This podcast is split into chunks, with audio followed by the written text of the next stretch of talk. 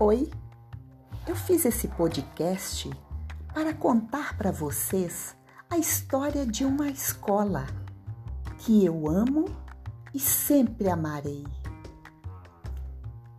Era uma vez uma escola, tudo nela sorria.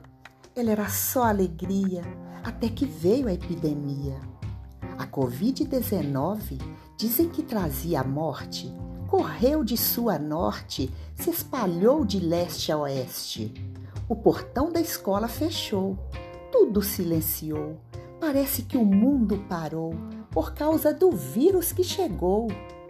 A Covid-19 fez de todos prisioneiros, nos fechou no cativeiro por quase o ano inteiro.